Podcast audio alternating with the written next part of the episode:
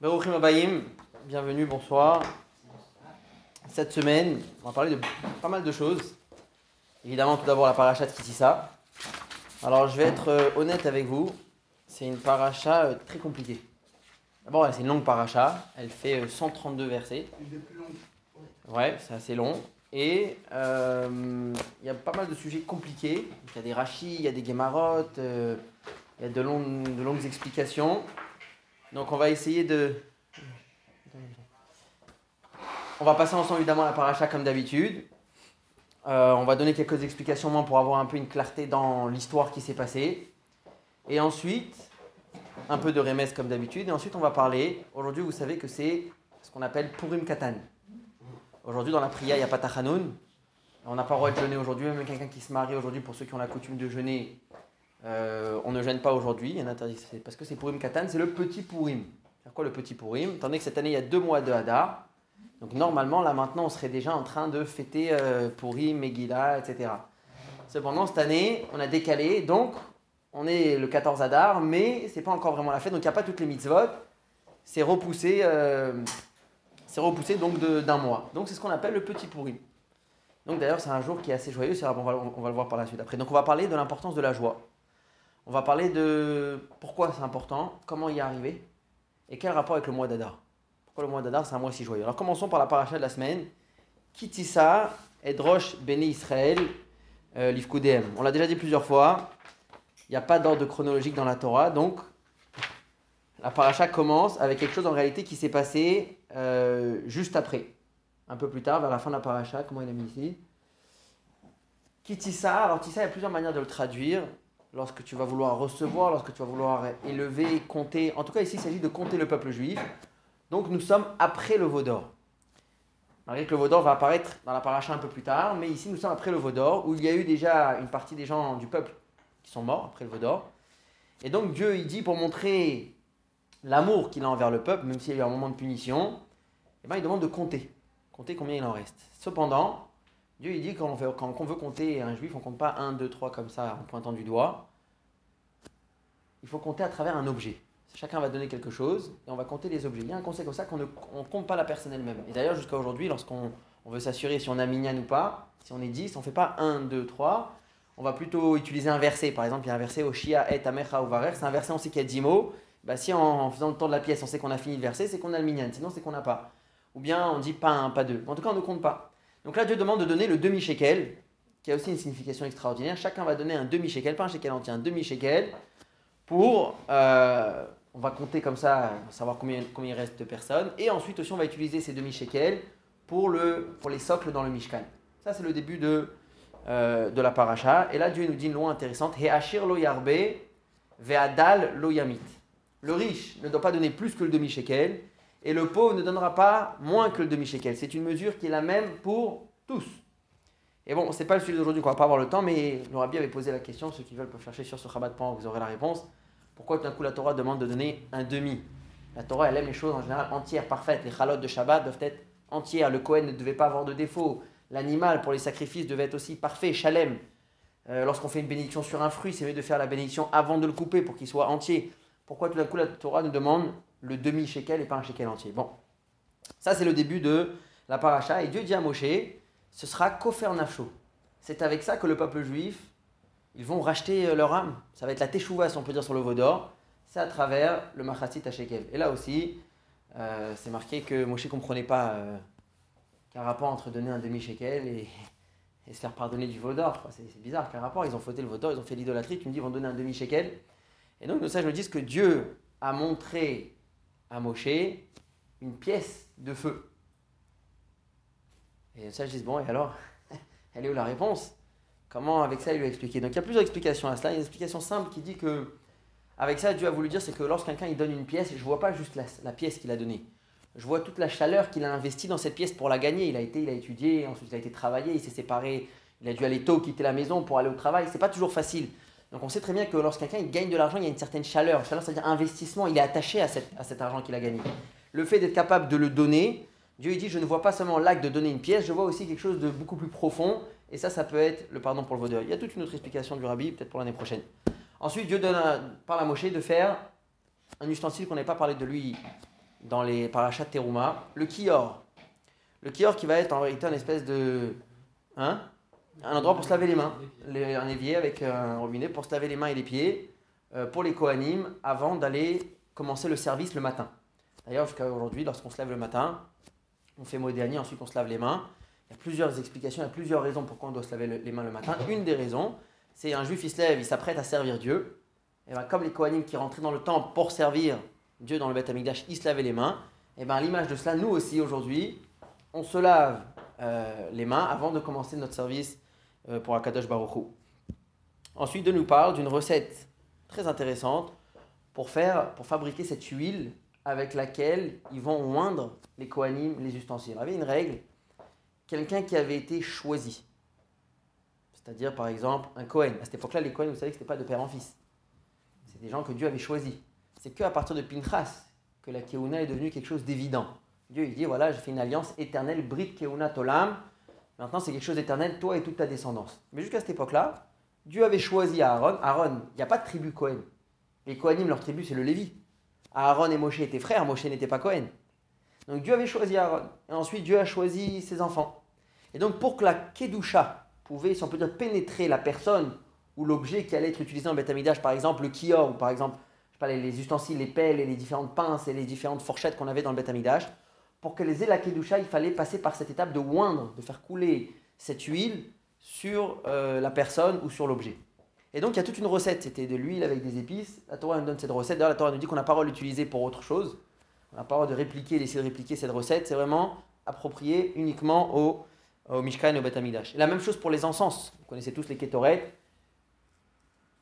On a beaucoup entendu parler pendant la période du Corona, parce que c'est connu qu'il y a une ségoula ça c'est rapporté en Zohar, si je ne me trompe pas, une ségoula, que les kétorès peuvent annuler une épidémie. C'est rapporté aussi d'ailleurs à l'époque de Korah, quand Korah s'était attaqué à Moshe, il y a eu une épidémie qui a frappé le peuple. C'est marqué qu'Aaron a pris une pelle avec des encens, des kétorettes, il s'est baladé dans le camp et il a avec ça chassé euh, l'épidémie. Donc ce s'appelle les kétorettes. Les kétorettes c'était un mélange de 11 différentes épices qui faisaient une odeur extraordinaire dans le Beth Amikdash ou dans le Mishkan. Et ça aussi, la Torah nous donne une interdiction de répliquer cette, euh, cette recette, cette salade. C'est quelque chose qui est uniquement pour le Mishkan et pour le Bet euh, et là, puisqu'on a plus ou moins terminé les, de parler de la structure du Mishkan, ce qui entourait la cour, le Mishkan lui-même, les poutres, les teintures, le toit, même les ustensiles, on a parlé de la menorah, le misbeach, etc. Maintenant, Moshe, Dieu dit à Moshe, j'ai choisi deux personnes qui vont être, eux, si on peut dire, les, les kablanim. C'est eux qui vont gérer ce qui se passe sur place. Tout le monde va participer, tout le monde va aider, tout le monde va participer selon ce qu'il est capable de faire. Mais il va y avoir deux chefs de chantier, si on peut dire, qui vont être là-bas pour gérer ce qui se passe. Et il y, a, il y aura euh, Betzalel, exactement. Betzalel ben Uri ben Chour euh, de la tribu de Yehuda et Aoliav ben Achisamach de la tribu de Dan.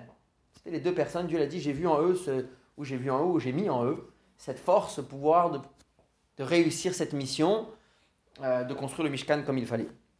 Ensuite, tout de suite après, Dieu dit attendez, attendez, par contre, il faudra respecter le Shabbat. C'est-à-dire que malgré que je vous ai donné un ordre de construire le Mishkan, on peut dire bah, tant qu'on n'a pas terminé le Mishkan, on ne s'arrête pas de travailler, peut-être juste pour euh, dormir un peu ce qu'il faut, mais on ne s'arrête pas de travailler. Dieu dit non, tu travailleras six jours. Septième jour, c'est Shabbat, on s'arrête de faire ce qu'on avait l'habitude de faire dans la construction du Mishkan, et là on fait le Shabbat. Et d'ailleurs, on en avait parlé il euh, par Mishpatim, donc il y a 2-3 semaines. on avait dit que dans la Torah, si on regarde qu'est-ce qui est marqué au sujet du Shabbat, il n'y a rien. C'est marqué tu respecteras le Shabbat. C'est marqué 6 jours tu travailles, le 7 jour tu te reposes. Et on avait parlé il y a 2-3 semaines. Se reposer comment? Je fais quoi? C'est pas marqué. Et en réalité, c'est nos sages.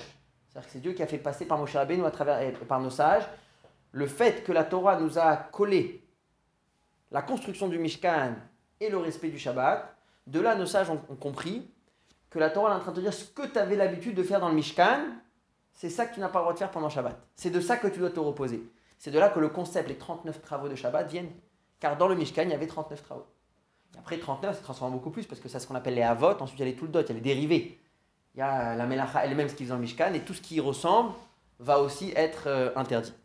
Donc, ça, c'est le respect du Shabbat qui mentionne la paracha cette semaine. Ensuite, on arrive à, a priori à quelque chose de magnifique. Après que Moshe avait, euh, après qu'il a eu le don de la Torah, Moshe était monté pour 40 jours sur le mont Sinaï pour recevoir l'étape de la loi. Et en effet, Dieu avait préparé deux belles tables de la loi, pierre, et c'était écrit par Etzba Elohim, c'était Dieu lui-même, c'était écrit par Dieu. Et Moshe, s'apprête à recevoir pour les descendre et les apporter au peuple juif. Cependant, juste à ce moment-là, il y a quelque chose, une grande tragédie qui se passe en bas de la montagne. Moshe avait dit au peuple, je pars pour 40 jours. Et eux, peut-être c'était des yakes, je sais pas, ils étaient... Euh, ils ont dit, ils ont compté pile poil, ils ont vu que Moshe ne revient pas. Et ils ont commencé à dire, ouais, en réalité, il nous a plantés. Vous connaissez des gens qui sont montés là-haut, qui redescendent, il ne reviendra pas.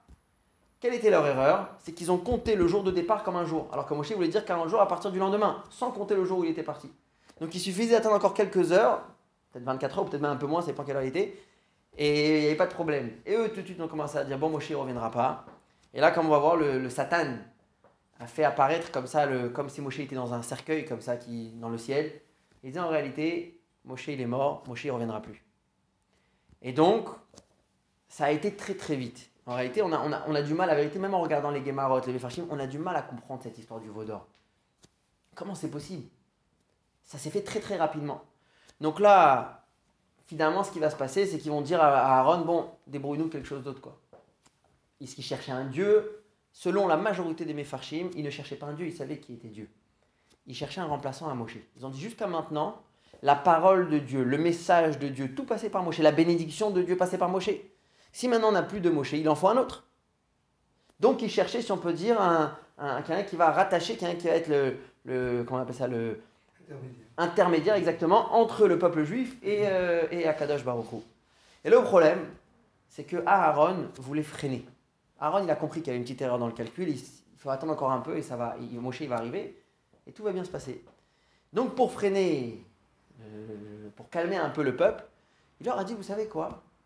Amenez-moi les bijoux de vos femmes, de vos enfants. Et là, si on regarde bien les versets, c'est marqué quoi? C'est marqué qu'ils n'ont pas été cherchés chez les femmes et les enfants. Ils ont donné ce qu'eux, ils avaient sur les mains et sur les oreilles. Il y en a qui c'est peut-être pour ça que maintenant les hommes, ils, portent plus tellement de bijoux. Parce que c'est voilà, c'est la dernière fois que ça fait une catastrophe, on a arrêté. Mais au lieu d'aller chercher Aaron, il s'est dit le temps qu'ils aillent voir la maison, qu'ils aient négocié avec la femme. La femme va dire non, non, attends, euh, je veux garder. Attends, qui t'a dit? On allait gagner du temps et là, Aaron, il allait arriver. Euh, Moshe à l'arrivée. Quand on lit le texte, on n'a pas l'impression qu'Aaron cherche à gagner du temps.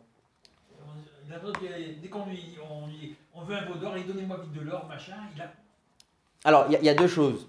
Pour, ce que vous demandez, c'est comme si pourquoi Aaron ne s'est pas opposé. Voilà. Alors, pourquoi Aaron ne s'est pas opposé? Ce qui, Encore une fois, ce qui est ramené dans les Mefarshim, c'est que juste avant Aaron, il y a eu euh, qui s'est levé, qui a dit Mais vous êtes malade ou quoi? Attendez, ça, le problème va se résoudre. Y a pas... Ils l'ont tué sur place. Donc Aaron, il s'est dit, il faut trouver une autre technique. Si j'essaie moi de m'opposer aussi, alors euh, bravo, j'aurais été quelqu'un qui est mort à mission Nefesh, euh, qui douche Hachem, j'aurais sanctifié le nom de Dieu en public, mais finalement, j'aurais pas stoppé le peuple. Donc Aaron, nos sages me disent qu'il a essayé de trouver une technique de l'intérieur, de leur montrer qu'il est avec eux. Oui, oui, vous avez raison, on va trouver. Vous savez quoi? Emmenez de l'or, mais il précise, de vos femmes et vos enfants. Et là, c'est marqué tout de suite, ils ont donné leur bijoux, ce que eux, ils avaient. Et là, ils ont mis ça euh, dans le feu. Comment c'est devenu un, veau? Il y a plusieurs explications. Il y en a qui disent qu'il y avait là-bas un garçon qui s'appelait Micha.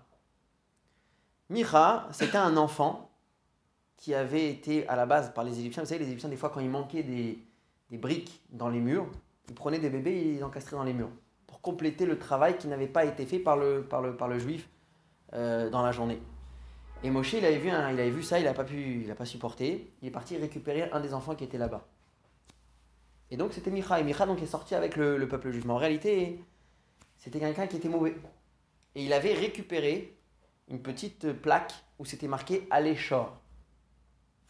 Monte le taureau. Pourquoi c'est quoi cette plaque? C'était mon cher Rabbeinu qui avait fait cette, ce parchemin ou cette plaque. Lorsqu'on a dû sortir, il fallait sortir d'Égypte. Et il y avait, on dit que les ossements de Yosef étaient dans le Nil. Et on avait juré à Yosef qu'on allait prendre ces ossements et les emporter avec nous en Eretz Israël. Comme ça, on lui avait juré. Mon cher nous a jeté ça dans le Nil pour faire monter à la surface les ossements de Yosef. On dit que Michael a été, il l'a récupéré. Et là, quand il a vu cette situation de l'or, du feu, etc., hop, il a jeté ça dans le feu. Et puisqu'il y avait une force particulière, alors ça, oui, il réussit, ça a fait ce fameux veau d'or qui est sorti. Pourquoi pas un taureau, puisque c'était marqué short dessus? Il y en a qui disent que parce qu'il fallait un niveau, même spirituellement parlant, il fallait un niveau supérieur pour réussir à aller jusqu'au bout, pour optimiser, son pour utiliser le full potentiel de, ce, de cette plaque, il fallait un minimum de niveau spirituel. Donc ils n'ont pas eu le tout, ils ont eu un, peu moins. Mais même dans les farchim, on regarde, ça a été très vite. Donc ils ont emmené, ils ont mis, c'est passé dans le feu, avec cette plaque, c'est passé à, à. Il y en a d'autres qui disent pourquoi ils voulaient cette famille-là du, veau, du taureau, etc. Ça a apporté, peut-être dans la je ne rappelle plus qui exactement le dit. C'est marqué que les Égyptiens, on dit que chaque, chaque mois, où il y avait, ça dépend d'un certain mazal, on appelle les mazalotes. Et les Égyptiens, eux, ils avaient comme Dieu le talé, l'agneau, le, le, mouton. Et d'ailleurs, c'est pour ça que quand le peuple juif allait sortir d'Égypte, et Dieu leur a ordonné de sacrifier l'agneau pascal, c'était pour les, pour les Égyptiens, c'était une catastrophe, parce qu'on allait sacrifier leur Dieu. Et donc, c'est marqué que dans les mazalotes, ce qui vient juste après Talé, l'agneau, le mouton, c'est le shor, le taureau. Et pour les juifs, il y en a qui disent que c'est ça qui pensaient qu'en réalité, ce combat entre le peuple juif et le peuple égyptien était un combat entre le mazal shor et le mazal Talé qui était juste avant. Et puisque le peuple juif a fini par sortir d'Égypte et les Égyptiens se sont noyés, ils ont compris que c'est le shor, c'est le mazal du taureau qui a gagné, qui était plus fort que celui du talé. Donc quand tout d'un coup ils sont perdus, ils n'ont plus de repères, ils cherchent quelqu'un qui va les guider, ils se sont dit voilà, le, le mazal shor, c'est lui qui, était le gagnant. Donc peut-être qu'il faut faire quelque chose qui est relié avec un shor, avec un taureau, et il finira par nous guider euh, vers le bon endroit. Mais en tout cas, ça reste difficile à comprendre. Le comportement d'Aaron était aussi, euh, avec tout ce qu'on peut expliquer, comme on a dit, qu'Aaron voulait gagner du temps, etc. Même là-dessus, même alachiquement parlant, euh, par exemple, c'est marqué qu'une avodazara, l'interdiction n'est pas juste de se prosterner à une idole. Il y a une interdiction de fabriquer une idole. Donc comment Aaron il récupère de l'or, il va gagner du temps, mais il est en train de leur faire quelque chose d'interdit. Donc il y a pas mal de questions où on a du mal à, aller jusqu'au bout. En tout cas, a priori, ce qu'ils voulaient, c'était pas un autre dieu, ils voulaient quelqu'un qui va remplacer Moshe. Ils avaient cette plaque de Micha avec Aléchor, et ils avaient en plus ce raisonnement que le mazal du Shor est plus fort que le mazal du Talé des Égyptiens. Et donc ils se sont dit, ça, ça pourra être un guide qui va nous retransmettre le message de Dieu. Après, ce qui s'est passé, c'est qu'il y avait, avec le peuple juif, il y avait un mélange qu'on appelle le Erev Et eux, tout de suite, ce pas des gens qui, pas des gens qui avaient grandi avec les juifs, ce pas des gens qui avaient été éduqués, des enfants d'Abraham, Yitzhak et c'est des gens qui s'étaient juste euh, mélangés au peuple au moment de la sortie d'Égypte. Et donc, tous nous ont dit, voilà, El Elokecha Israël, ça c'est notre Dieu. Et là, c'est parti complètement euh, à l'opposé de ce qu'on avait pensé. Aaron, il a perdu complètement les rênes, il n'a plus le contrôle. Et là, Moshe, il redescend, le pauvre. Après 40 jours, il n'a pas bu, il n'a pas mangé, il était comme un ange. D'ailleurs, c'est marqué de là, on apprend que quand on va dans un endroit, faut se comporter comme les habitudes, comme le minag amakom, comme le minag de l'endroit. D'où on apprend ça De Moshe et des anges. Moshe, lorsqu'il monte là-haut pour recevoir la Torah, marqué, il n'a pas mangé, il n'a pas bu pendant 40 jours. Pourquoi? Il s'est comporté comme le minag amakom, comme la, la, la coutume de, l'endroit là où il était. Les anges, lorsqu'ils sont venus voir Abraham, le troisième jour de la Brit Mila, on dit qu'Abraham, il a reçu des invités. Ce pas des vrais invités, marqué, c'était des anges. Qu'est-ce qu'ils ont fait marqué, ils ont mangé. Abraham leur a servi à manger. Donc de là, on apprend que quand on va dans un endroit, il faut se comporter kiminagamakom. Petite parenthèse, c'est marqué que les anges ont fait comme s'ils ont fait semblant de manger, ils n'ont pas vraiment mangé. Il y en a qui disent qu'en réalité, de là, on apprend que quelque part chez l'ange, il y a quelque chose de plus superficiel, que l'homme, il y a quelque chose de plus profond. Parce que Moshe, quand il est monté, il a vraiment mangé. Il n'a pas vraiment pas mangé, pardon, il a vraiment jeûné pendant 40 jours. Alors que les anges, lorsqu'ils étaient là-bas et lorsqu'ils sont descendus, ils ont fait comme si Minagamakom. C'était juste quelque chose vers l'extérieur, mais pas à l'intérieur. Bon, c'est une parenthèse. Donc, Moshe, il arrive avec l'étape de la loi, il descend et il rencontre son élève Yoshua.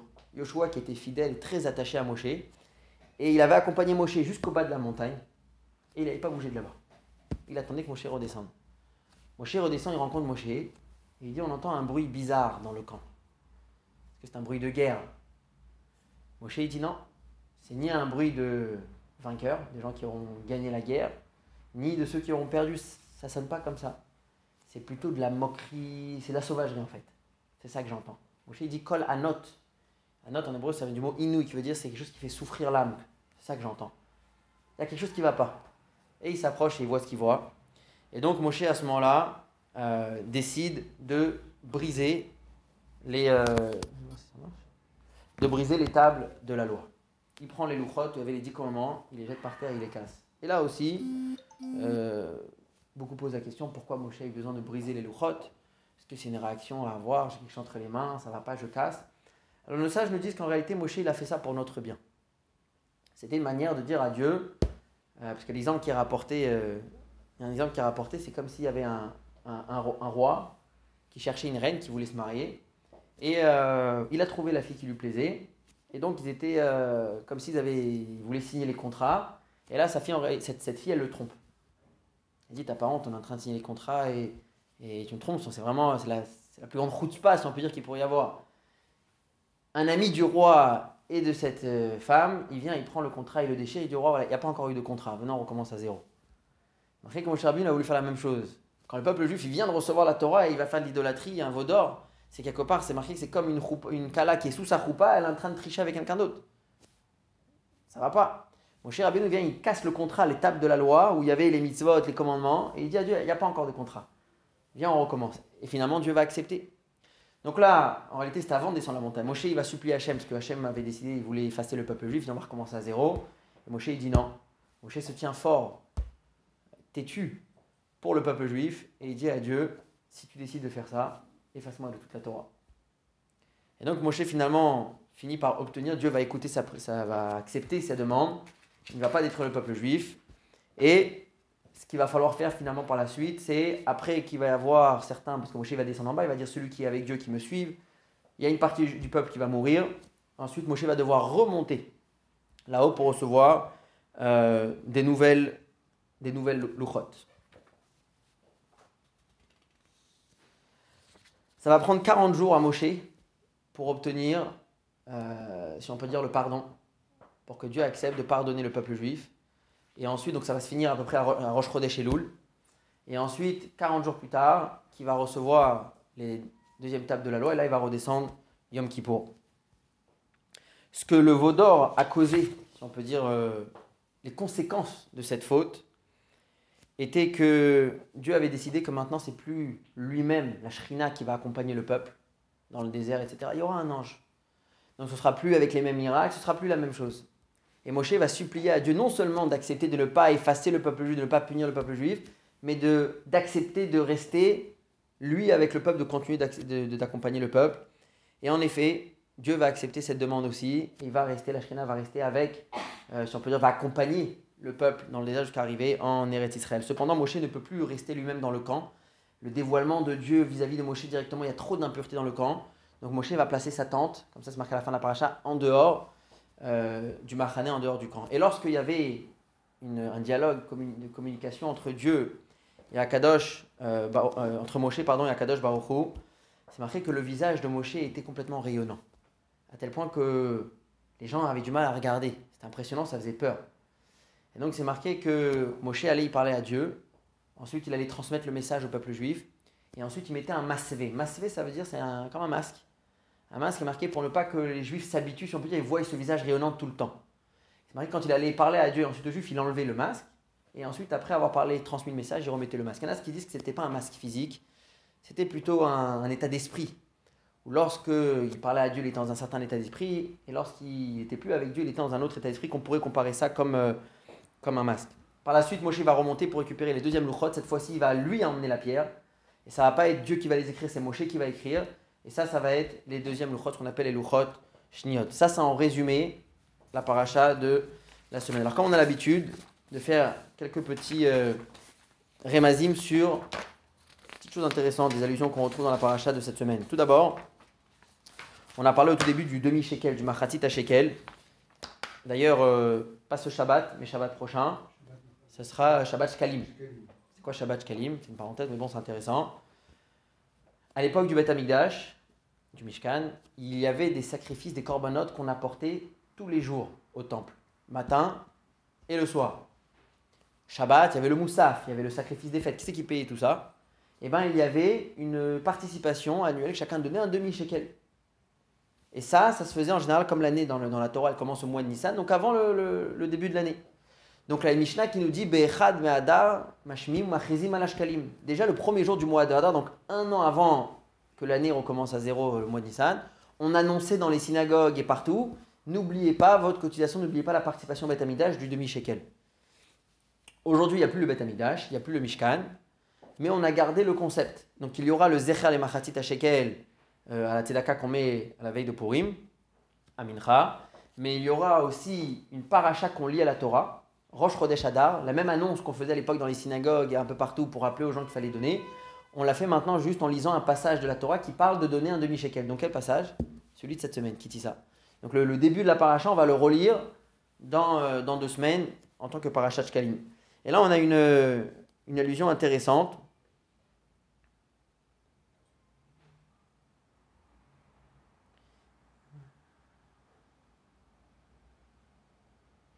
On a dit tout à l'heure qu'avec le demi-shekel, Dieu avait dit à Moshe, c'est les chaper al nafshotechem, c'est ce qui va pardonner votre âme, ce qui va racheter votre, ça va être le rachat de l'âme pour la faute du veau d'or. Et nos sages nous disent que la valeur numérique du mot shekel, c'est 430, et c'est la même valeur numérique que le mot nefesh. Et ça, nos sages nous disent, on retrouve ici, si on peut dire, comment Dieu a, c'est la bonté de Dieu d'avoir accepté de sauver notre âme avec juste euh, le mot euh, shekel. Ensuite, on a nos sages qui nous disent quelque chose d'intéressant concernant les, euh, une gematria, mais pas d'un mot ou deux. C'est rare que ça arrive, mais ça arrive quand même. Ici, on va avoir une gematria de 13 mots. 13 mots qui vont être la gematria d'autres choses et le sens va les rejoindre. On a un, un, verset à la Torah. Quand le peuple juif, comme ça, Moshe est monté, et ça arrive le 40e jour, selon leur calcul, Moshe ne redescend pas. Le peuple dit comme ça Kizé Moshe Aïch nous Meret Mitzrayim. Car cet homme, Moshe, qui nous a fait monter euh, d'Égypte, Lo Yadanu Mehayalo. On ne sait pas ce qui s'est passé avec lui, on ne comprend pas. Donc, Aaron, s'il te plaît, aide-nous à trouver euh, autre chose. Donc, ça, c'est les mots. Kizé Moshe Aïch nous Meret Mitzrayim. Lo Yadanu. On ne sait pas ce qui s'est passé avec lui. Si on prend ces 13 mots-là, on arrive à une valeur numérique de 2348. Ce qui correspond avec ce qu'on a dit tout à l'heure que le Satan, rappelez-vous, on a dit que le Satan avait montré au peuple comme ça, comme un Moshe qui était dans un lit ou sur un tombeau qui, était, euh, qui passait dans le ciel. Si on prend les mots Shehera Laem à Satan, que le Satan leur a montré, Mitato Shel Moshe le lit, le cercueil de Moshe Rabbeinu, ça a exactement la même valeur numérique. Avec ça, nos sages veulent dire, vous voyez que le fait que le peuple a paniqué, même si c'est pas marqué dans la Torah que le Satan ici est intervenu, mais le fait que le peuple juif a paniqué en ne voyant plus Moshe, c'était pas juste comme ça anodin. En réalité, c'est parce qu'il y a quelque chose qui s'est passé le Satan a profité de l'occasion pour leur montrer, faire voir des choses qui étaient fausses, pour les, euh, les tromper. Aussi encore quelque chose d'intéressant.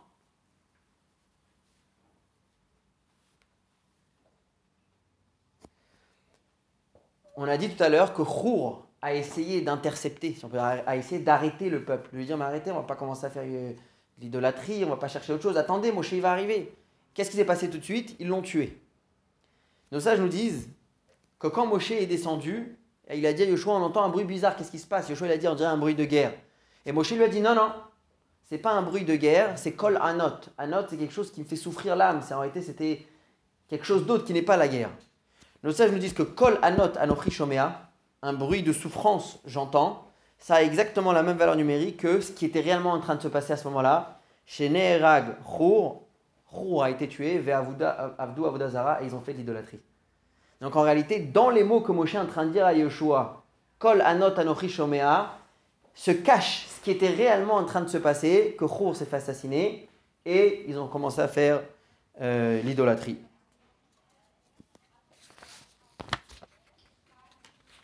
Et nos sages nous disent quelque chose d'intéressant, c'est que dans le mot Chour, si vous inversez les lettres, il y a le mot Ruach. Ruach qui veut dire l'esprit. Et en réalité, Ro n'était pas n'importe qui, on dit qu'il descendait de Kalev Ben Et on dit que par la suite, Dieu a fait mériter son fils, qui était Betzalel, Betzalel Ben Uri Ben Chour, que lui aussi dit Ruach Elohim, j'ai vu en lui un esprit divin qui va lui permettre d'être celui qui va réaliser euh, euh, la construction du Mishkan. Donc on dit que voilà, il a au moins la mérité que son petit-fils a hérité de quelque chose d'un certain Ruach. Le Chour est passé en lui en esprit divin qui lui permettra plus tard de construire le euh, Beth Amidash. Dernière chose intéressante par rapport au Ketoret. On a parlé tout à l'heure des encens qu'ils faisaient dans le Beth Amidash, sur l'autel, qui, faisait, qui donnaient une très bonne odeur. Nos sages nous disent que lorsqu'une Kala, une fiancée rentrée dans le Beth Amidash euh, au quand il y avait les Ketoret, elle n'avait pas besoin de se parfumer pour son mariage. Tellement c'était fort et tellement ça, ça imprégnait euh, l'entourage. On dit qu'on sentait ça dans tout Jérusalem, donc c'était vraiment quelque chose qui était euh, très très fort.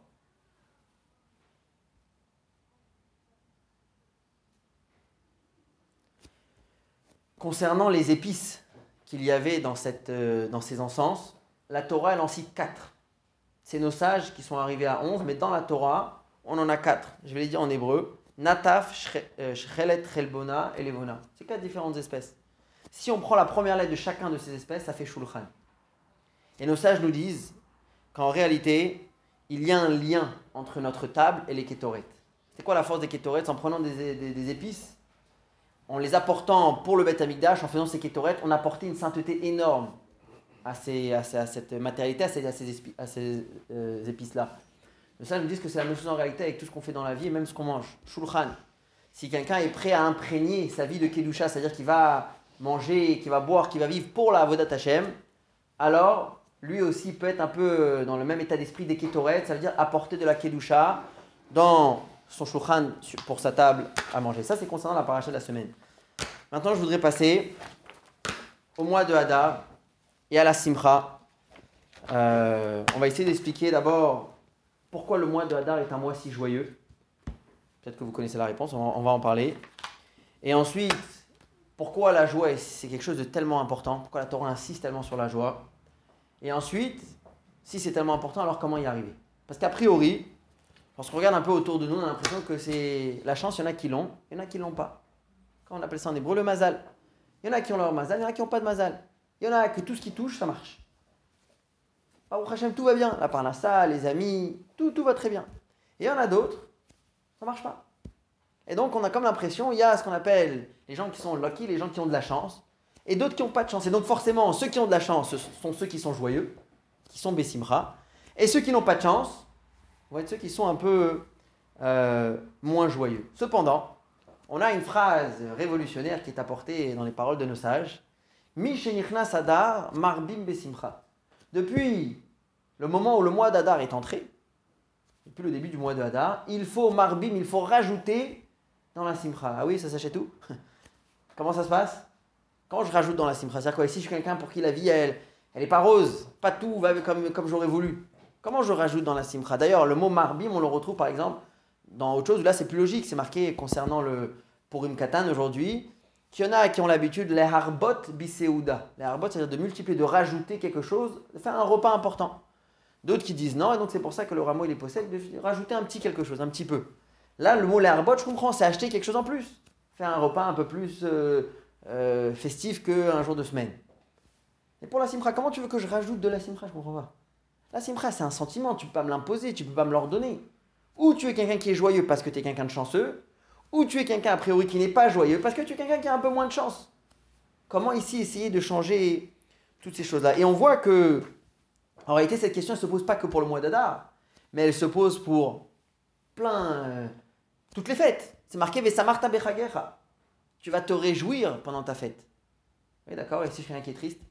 Le Rambam nous dit qu'un homme il doit servir euh, euh, Dieu avec simcha.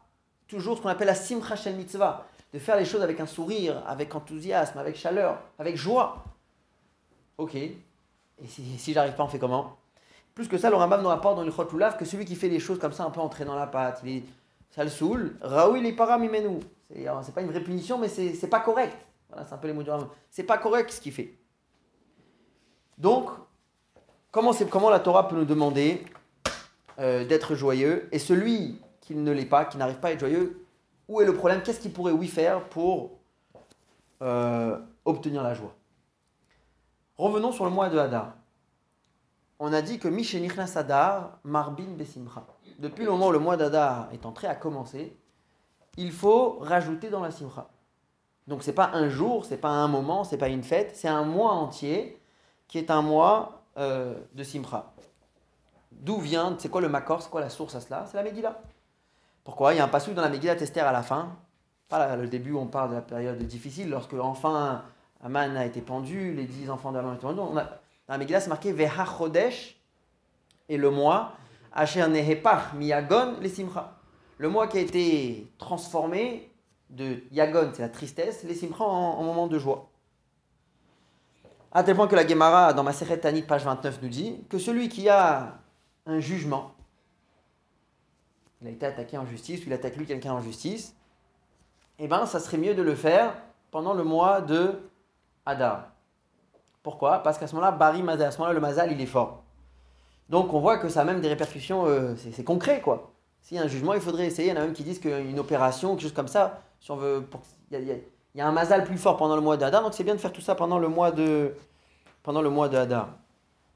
Et la question, elle est, pourquoi le mois de Hadar est devenu un mois entier de Simcha, un mois de, de joie?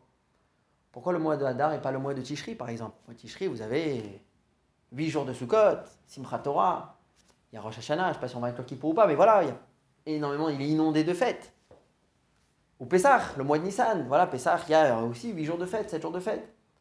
Pourquoi prendre un jour où il y a un mois où il y a un jour de fête, et c'est même pas un jour de Yom Tov, on a le droit de prendre la voiture, on prend le téléphone, c'est juste qu'il y a 4 mitzvot le jour de Purim, et on a rendu ce mois-là un mois entier qui est lié avec euh, la Simcha.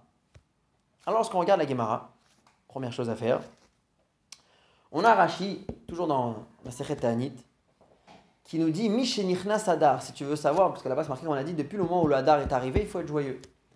Rachid dit pourquoi Mishenichna Sadar Pourquoi depuis le moment où Hadar commence? Et là, Rachid ne nous aide pas du tout. Je vous lis ce qu'il nous dit Yemenissim, ce sont des jours de miracles. Hayou et Israël se sont produits pour le peuple juif. Purim ve Pesach. Purim et Pesach.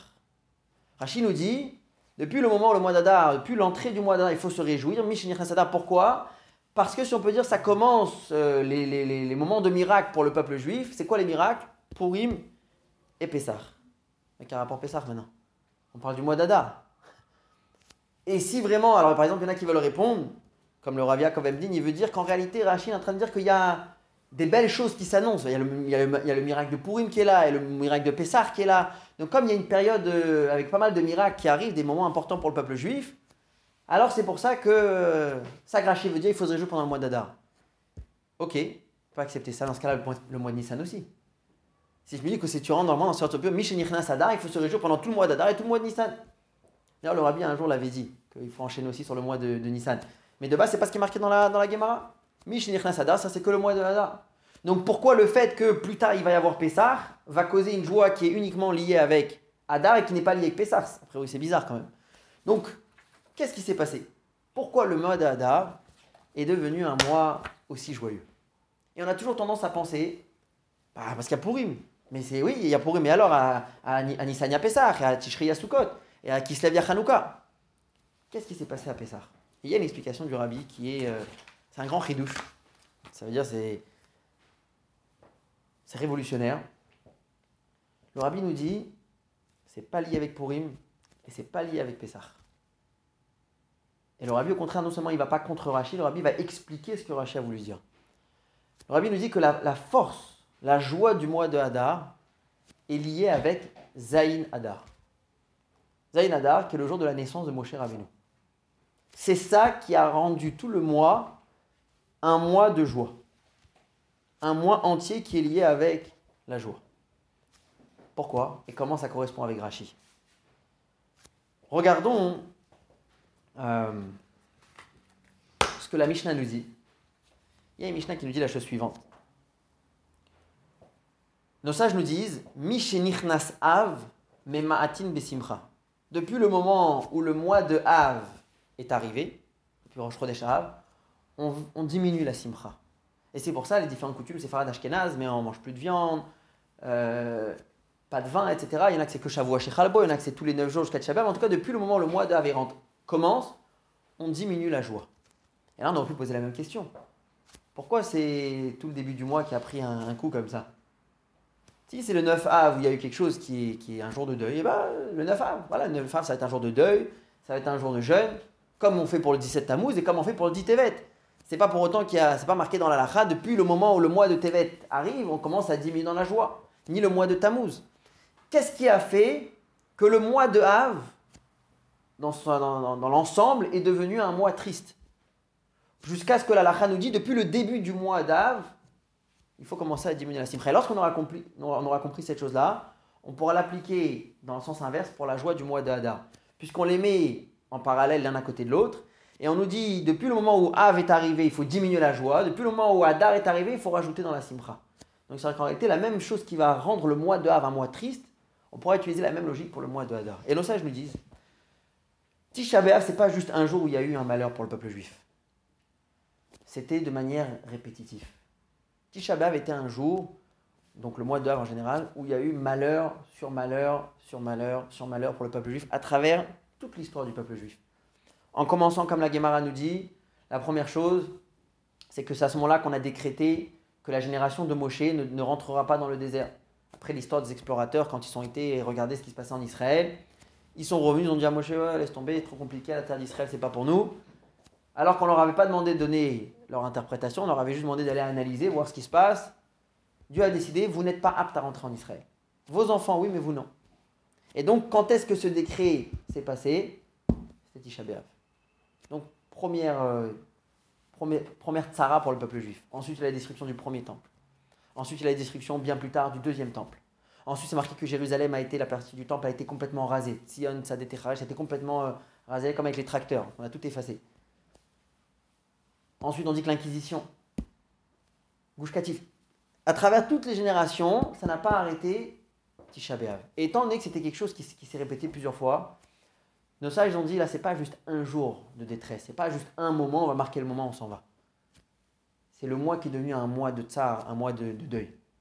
En tout cas, au moins jusqu'à Tisha Eh bien, hein, il faudra dire en tout cas que c'est la même chose pour la simcha de mois de Hadar. Ce qui va rendre le mois de Hadar un mois de simcha. Si ce qui a pu rendre un mois de tristesse était le fait d'avoir eu plusieurs choses mauvaises de manière répétitive, probablement ce qui va rendre le mois de Hadar un mois joyeux, c'est aussi plusieurs bonnes choses de manière répétitive. Et ça, c'est quoi? C'est la naissance de Moshe. Parce qu'en réalité, Moshe est l'auteur, si on peut dire, et celui qui va nous donner toutes les fêtes. Regardez, c'est marqué que quand Aman a décidé de faire euh, son décret de tuer tous les juifs, il était content que c'est tombé Zainadar parce que c'était le jour où le, jour du décès de Moshe. Et la Gemara nous dit et il ne savait pas que c'était aussi le jour de la naissance de Moshe. Ça, c'était l'erreur de Haman. Et donc, ça veut dire quoi? C'est-à-dire que qu'est-ce qui a finalement fait changer ce décret? C'est le fait que c'était aussi le jour de la naissance de Moshe. Donc, première chose, c'est le srout, c'est le mérite de, de Moshe Rabbeinu qui nous a apporté la fête de Purim. Ensuite, la fête de Pessah. La même chose. La fête de Messar, qui c'est qui a apporté les... Évidemment, Akadosh Baruch c'est Dieu. Mais par l'intermédiaire de qui? Les dix celui qui va avoir paro, celui qui va punir le pharaon, ouvrir la mer rouge. Toutes ces fêtes-là, c'est Moshe. Donc en réalité, le rabbi nous dit, quand Rashi nous dit, pourquoi Mishenichna Sadar, pourquoi depuis le moment où Adar est rentré, on commence à être joyeux? Et il dit Purim, parce que c'est les miracles du peuple juif, par exemple Purim Pessar. Avec ça, le rabbi nous dit, Rashi veut te dire, c'est parce que à ce moment-là, il y a quelque chose qui s'est passé, la naissance de Moshe, que par lui on va obtenir Purim, Pessah et en réalité toutes les autres fêtes aussi.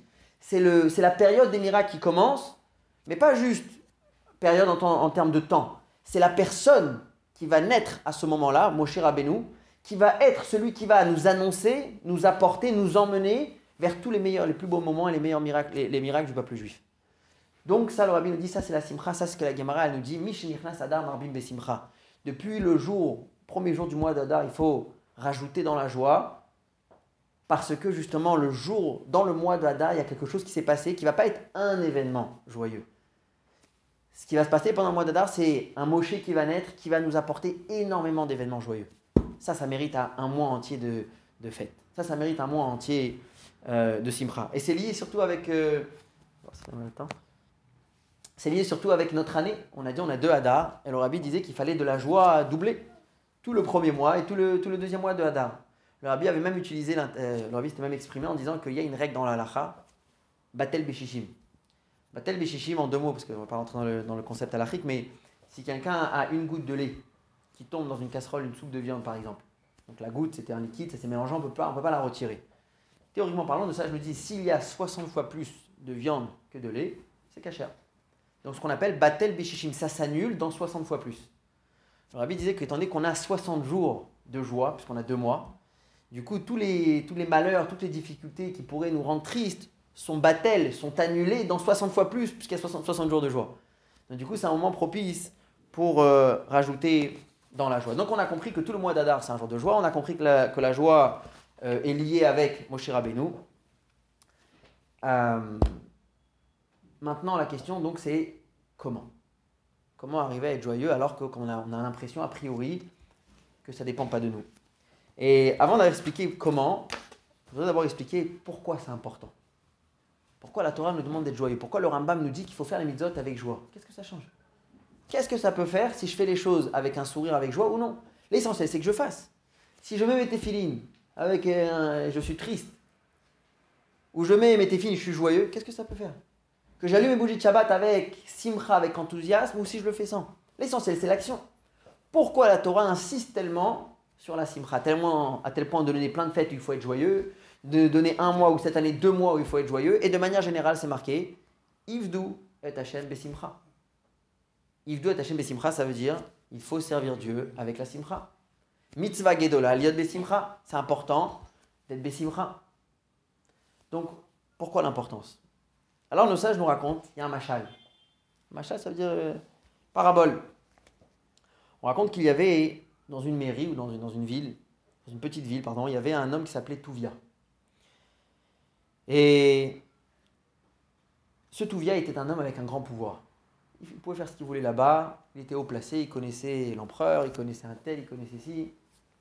Ce qu'il avait besoin, il avait, et les gens qui étaient proches de lui, il savait leur donner ce qu'il qu'il voulait. Euh,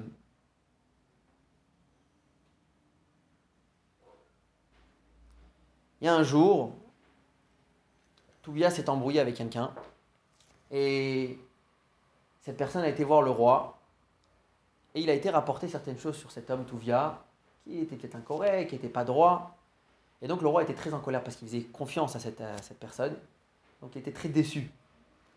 Et donc il a décidé d'aller chercher ce Touvia pour le tuer. Et donc du coup, Touvia a dû prendre la fuite. Cet homme important qui était haut placé et qui pouvait tout obtenir, tout d'un coup il se, il se retrouve dans une situation où il doit se sauver. Et il essaie, donc il, sort de la ville, il veut s'éloigner le plus que possible parce que sinon il sait qu'il va se faire attraper. Et tout d'un coup, il arrive devant un fleuve. Et il faut traverser le fleuve. Le problème, c'est que tout vieil, il ne sait pas nager. Donc il a besoin absolument de quelqu'un qui va l'aider, qui va le prendre, qui va faire passer, parce que sinon il est bloqué là et c'est une question de temps. Il va finir par se faire attraper. Et là, il y a quelqu'un qui avait une barque là-bas, c'était les passants comme ça, ils faisaient. Ils faisaient, ils c'était comme le bus de l'époque, quoi. Ils faisaient passer des gens d'un côté à l'autre. Il voit Touvia. Ah, c'est l'occasion d'un peu s'attacher à lui parce qu'il n'a pas entendu ce qui s'est passé avec Touvia, que le roi le, cherchait. Pour lui, c'est l'occasion enfin de pouvoir peut-être lui rendre un service, l'aider. Donc il dit Bonjour monsieur Toubia, comment je peux, comment je peux vous aider? De quoi vous avez besoin? Et il dit Bah écoute, euh, j'ai besoin de traverser. Euh, Est-ce que tu peux me porter, euh, passer de l'autre côté? Et donc il le prend à la nage, il le met sur euh, son épaule.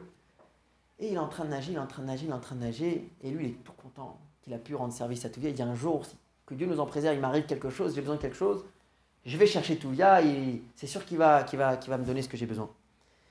Et donc, juste avant, et vraiment, il a réussi à nager tout le fleuve, juste avant d'arriver de l'autre côté. Il commence à parler à Touvia, il dit Alors, Touvia, euh, comment ça va? Tout se passe bien pour toi? Comment ça va là-bas, euh, dans le village?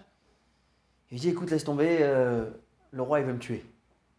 Et là, à ce moment-là, il le lâche, et Touvia, il s'est noyé.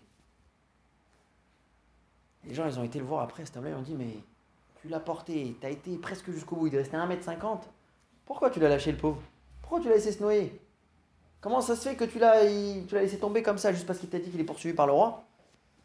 Et cet homme, il a répondu, il a dit, je vais vous expliquer.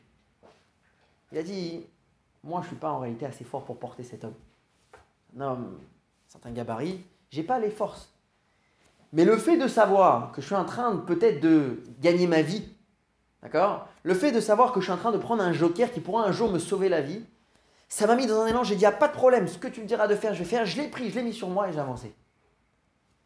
Au moment où il m'a dit qu'il n'est plus le fameux Touvia, au moment où il m'a, dit, où il m'a annoncé qu'il n'y a pas de joker ici en réalité, il n'y a rien du tout, j'ai perdu, si on peut cette adrénaline, j'ai perdu cet enthousiasme, j'avais plus la force. Donc c'est juste, je suis retourné à mon statut numéro un où moi j'étais un tel qui n'avait pas la force de porter un poids pareil un homme pareil. Et donc il est tombé, il s'est noyé. Ça, c'est un machal qui est rapporté pour nous expliquer le concept de la simra la joie. Lorsqu'une personne est joyeuse, lorsque quelqu'un est joyeux, alors il arrive à se concentrer, il arrive à optimiser ses forces, il arrive à utiliser, exploiter les moyens qu'il a en lui. Alors quelqu'un il est triste, il n'est pas content, il n'arrive pas à faire ce qu'il veut, il n'arrive pas à se concentrer, il n'arrive pas à faire ce qu'il veut, il n'arrive pas à utiliser les opportunités, il hésite, oui, non, après l'opportunité elle est partie. Ça marche pas. Quelqu'un qui a cette... Il est porté par la simcha, parce que la simcha, c'est comme une adrénaline qui nous porte. et qui nous permet de oui prendre, les- attraper les opportunités qui se présentent devant nous, de oui être concentré, de oui exploiter les forces, les talents, les dons que Dieu nous a donnés.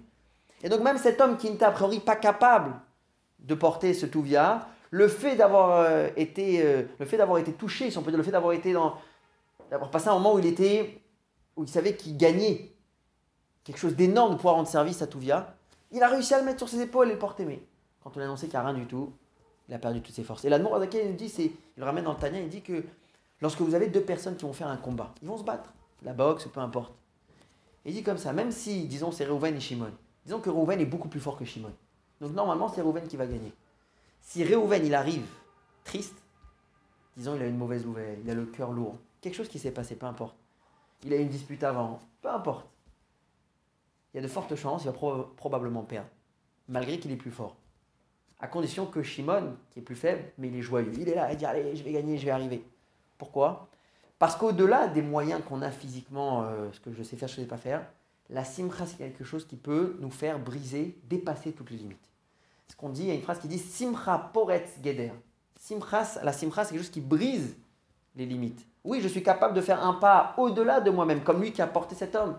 Je suis capable de faire des choses que jamais je n'aurais pensé que j'étais capable. Et là, tout d'un coup, je peux. Tout d'un coup, je réussis. Pourquoi? Grâce à la simcha. Donc là, en réalité, nous, ça, je suis en train de nous expliquer pourquoi la simcha, c'est tellement important. Parce qu'en réalité, vous savez, les chassidim disaient qu'il n'y a pas de mitzvah dans la Torah d'être joyeux. Et il n'y a pas d'avera, il n'y a pas d'interdiction d'être triste. Il dit cependant, la simcha, c'est ce qui emmène, ça ouvre la porte à toutes les mitzvot. Et la tristesse, c'est ce qui ouvre la porte à toutes les, à toutes les fautes. Il dit le Yetzirara, il ne cherche pas forcément la faute. Des fois, le Yetzirara, il va nous faire fauter, il ne cherche pas la faute elle-même. Il cherche la tristesse qui va venir après la faute. Oh là là, j'ai fauté. Oh là là, j'ai raté une journée. Je suis un nul, je suis un vaurien, encore une fois, je suis tombé. Et là, il peut nous attraper et faire de nous ce qu'il veut. La personne devient complètement vulnérable. Elle est déçue d'elle-même. Et elle est concentrée sur elle-même parce que c'est ça qu'elle cherche. Et donc là, il peut venir et en faire ce qu'il veut. De, toute façon, c'est déjà. De toute façon, je suis déjà. De toute façon, ma journée, elle est déjà. Et là, le Yetzirah, il peut faire de nous ce qu'il veut. À modeler. Il va nous rendre ce qu'il voudra. Alors que quand quelqu'un, il est joyeux, il est là, il est content, il est heureux, il laisse-moi tranquille, viens, j'avance. Donc la simcha, c'est quelque chose qui ouvre la porte vers toutes les mitzvot. Encore une mitzvah, encore une mitzvah, le Yetzirah, je le repousse. Donc voilà l'importance de la simcha. Donc maintenant, pour revenir à la question, mais comment? Va juste raconter une histoire et finir avec ça, avec trois points. Il y a une histoire, je l'ai entendue de la personne elle-même. C'était un juif qui s'appelait Meshulam Weiss. En 1957, c'était à l'époque où le rabbi recevait encore en Yechidut, c'était audience privée. Et il y avait, par exemple, pour l'anniversaire, pour la bar mitzvah, et il y avait le- les gens qui pouvaient entrer dans le bureau du rabbi pour recevoir une bénédiction pour leur mariage. Donc c'était le khatan et la kala, avant le mariage, qui rentraient chez le rabbi et venaient demander une bracha au rabbi pour une vie heureuse, euh, la santé, les enfants, etc.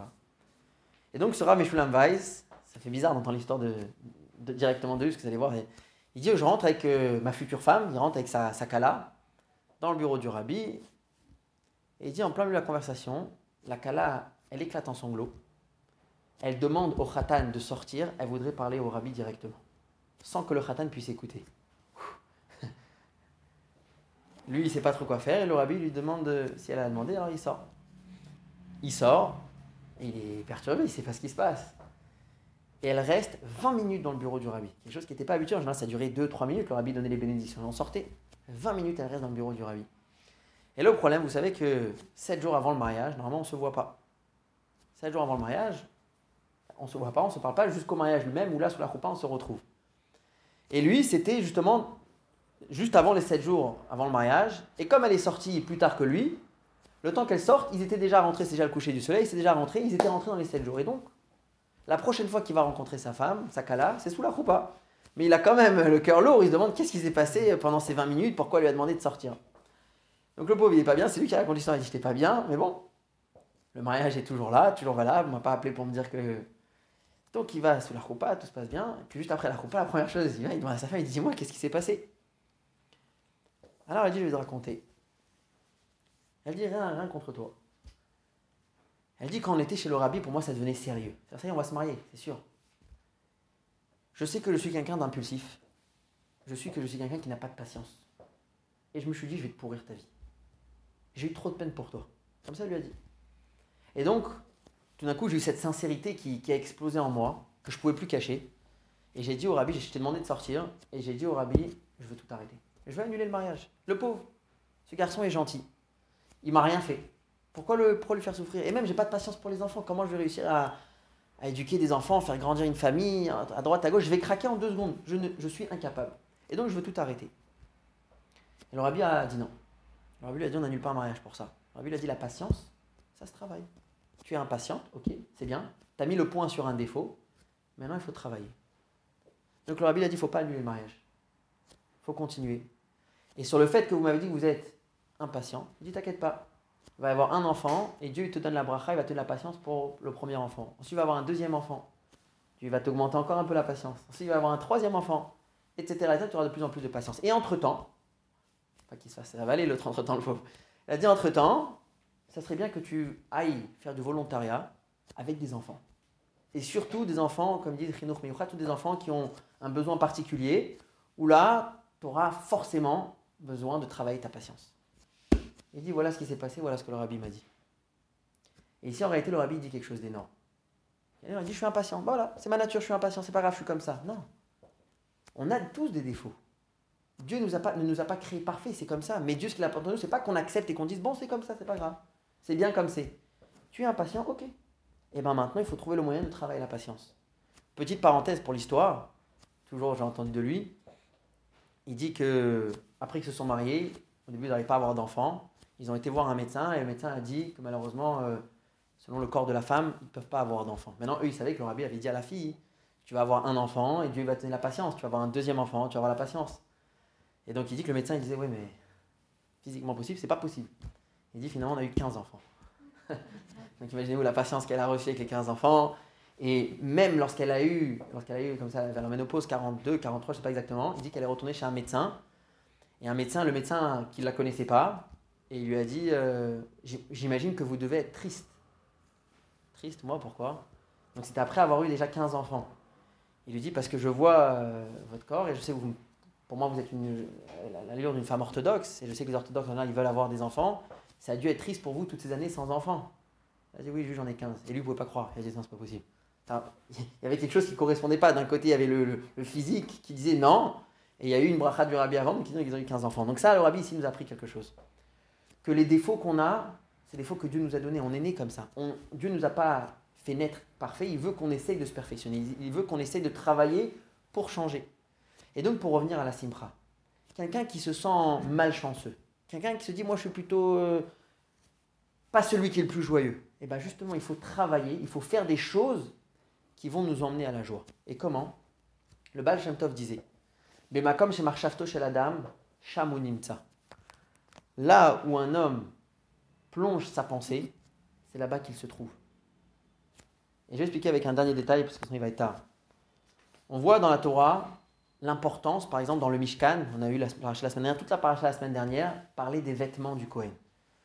Des vêtements qui étaient magnifiques, avec des décorations, avec de l'or, avec tel tissu, tel tissu, telle couleur, telle couleur. Et des fois, on pourrait on se poser la question, mais le Kohen, c'est un homme spirituel, c'est un homme qui, qui, va parler avec Dieu, c'est un homme qui va apporter le pardon au peuple juif, c'est le représentant.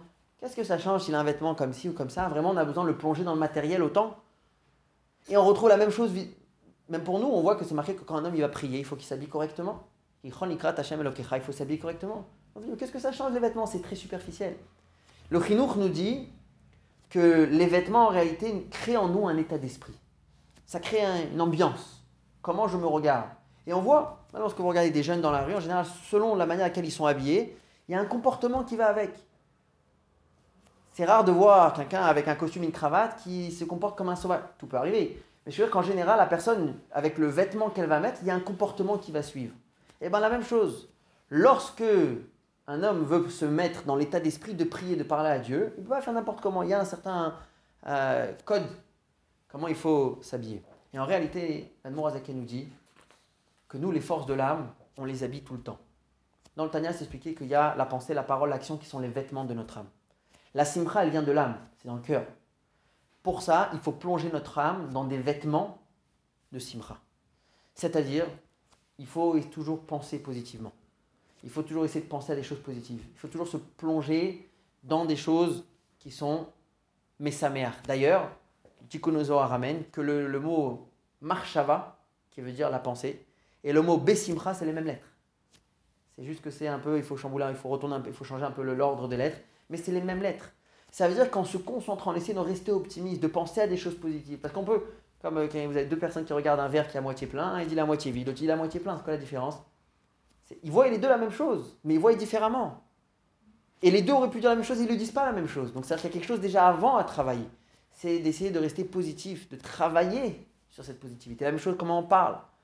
De parler des choses bonnes, des choses joyeuses, annoncer des bonnes nouvelles, dire des bonnes choses, dire des mots gentils, dire des mots qui font sourire, qui font, qui font. Parce que ça, c'est quelque chose qui apporte la simra. Et la même chose évidemment avec l'action.